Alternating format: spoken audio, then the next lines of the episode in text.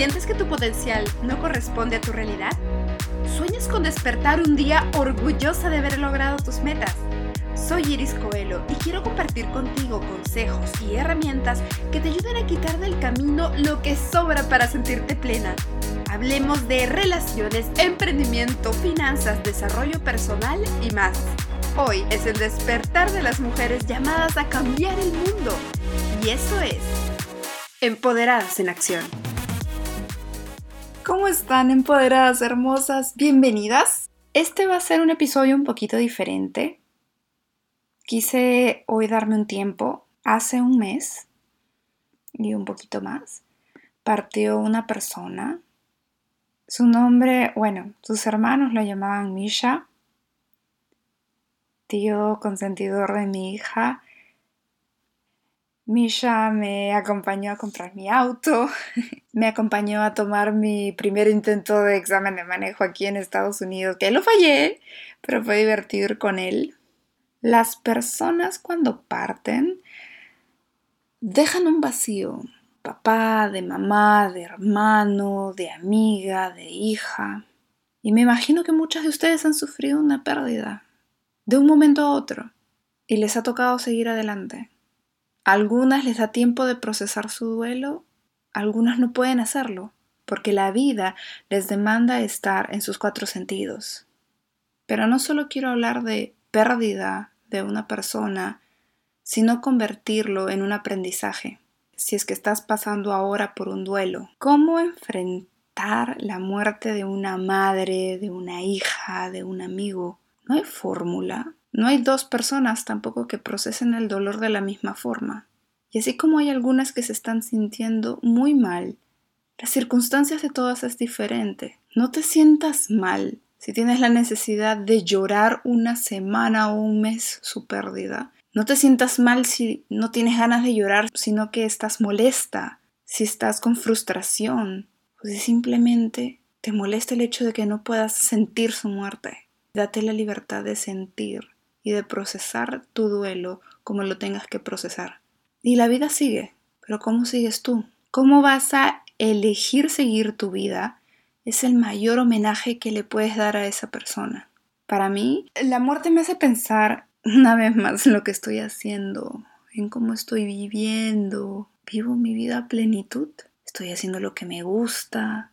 Si me dijeran que tengo poco tiempo, ¿qué me gustaría haber hecho? En los primeros episodios hablé de una herramienta sobre qué escribirías si describieras tu realidad de aquí a muchos años, en el caso hipotético que hayas alcanzado tu potencial, en el caso que hayas cumplido todos tus sueños, en el caso que te sientas plena. ¿Qué describirías a tu alrededor? ¿Qué describirías como tu circunstancia? ¿Qué pasaría si hoy nos dicen que no queda tiempo, ¿qué escribirías? ¿Que estás en el trabajo de tus sueños? ¿Superaste tus limitaciones, tus miedos? ¿Diste esa conferencia? ¿Pusiste ese negocio?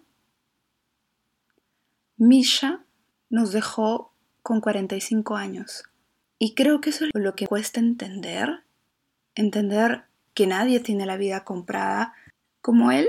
Sé que todas debemos conocer o saber de alguien que con mucho potencial nos dejó lo haya alcanzado o no, personas que pudieron hacer y vivir cosas maravillosas en su vida, desde una parrillada más hasta ser presidente de un país. No ha sido mi intención hacer de este un episodio triste, pero sí reflexivo. Estamos vivas. Somos hermosas, somos fuertes, somos valientes y sobre todo con todas las posibilidades para lograr vivir plenas. No dejes simplemente que la vida pase por ti. La vida es hermosa. Explora. El mundo es un regalo del universo. Tenemos un planeta hermoso. Hay personas bellas afuera para que puedas conocer. ¿Cuántas veces nos hemos encontrado con alguna amiga que ha conocido a alguien y deja sus sueños de lado, se guarda y empieza a vivir a través de otra persona? Pensando que así es feliz. Si esa persona eres tú, si sabes, si sientes que algo no está bien, habla, conversalo, aunque sea con una amiga, pide ayuda, Se puede salir, se pueden superar los traumas, los temores, la ansiedad. No estoy minimizando y por favor, créanme, en ningún episodio yo estoy pretendiendo minimizar el dolor de ninguna. Y todos tenemos cosas que trabajar. Pero la clave es esa, intentar trabajar, intentar avanzar. Te quiero dar una reto herramienta. Si supieras que en un año el tiempo del universo se va a detener para ti, no te estoy hablando de una enfermedad ni de una catástrofe mundial, no. Simplemente te digo, el tiempo del universo se va a detener para ti en un año. ¿Qué harías en ese año?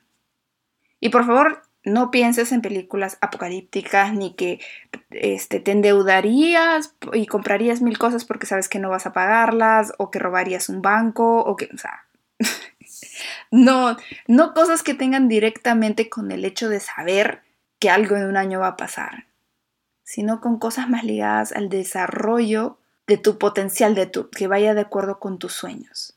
Obviamente me vas a decir que vas a intentar dejar asegurado de, de alguna manera a la persona que amas o que vas a asegurar el futuro de tus hijos. Aparte de eso, ¿qué harías? A mí lo primero que se me viene a la cabeza es yo escribiría libros. Le dejaría a mi hija libros infantiles pensados en los problemas que creo que ella se puede encontrar en el futuro. Dejaría libros de autoayuda, no sé, haría una reunión, daría charlas. Creo que pienso mucho en comunicar. y quiero que pienses en estas cosas, que no necesariamente las vayas a hacer, pero te pueden servir de guía por dónde puedes comenzar. Y sobre todo darte cuenta que si al principio estás pensando que en un año las puedes hacer, sí se puede lograr. Un año se pasa volando.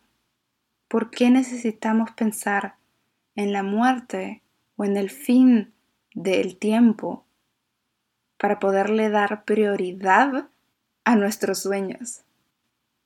Y te pido algo más. Piensa en alguien que no tuvo la oportunidad de llegar a los 90, a los 100 años.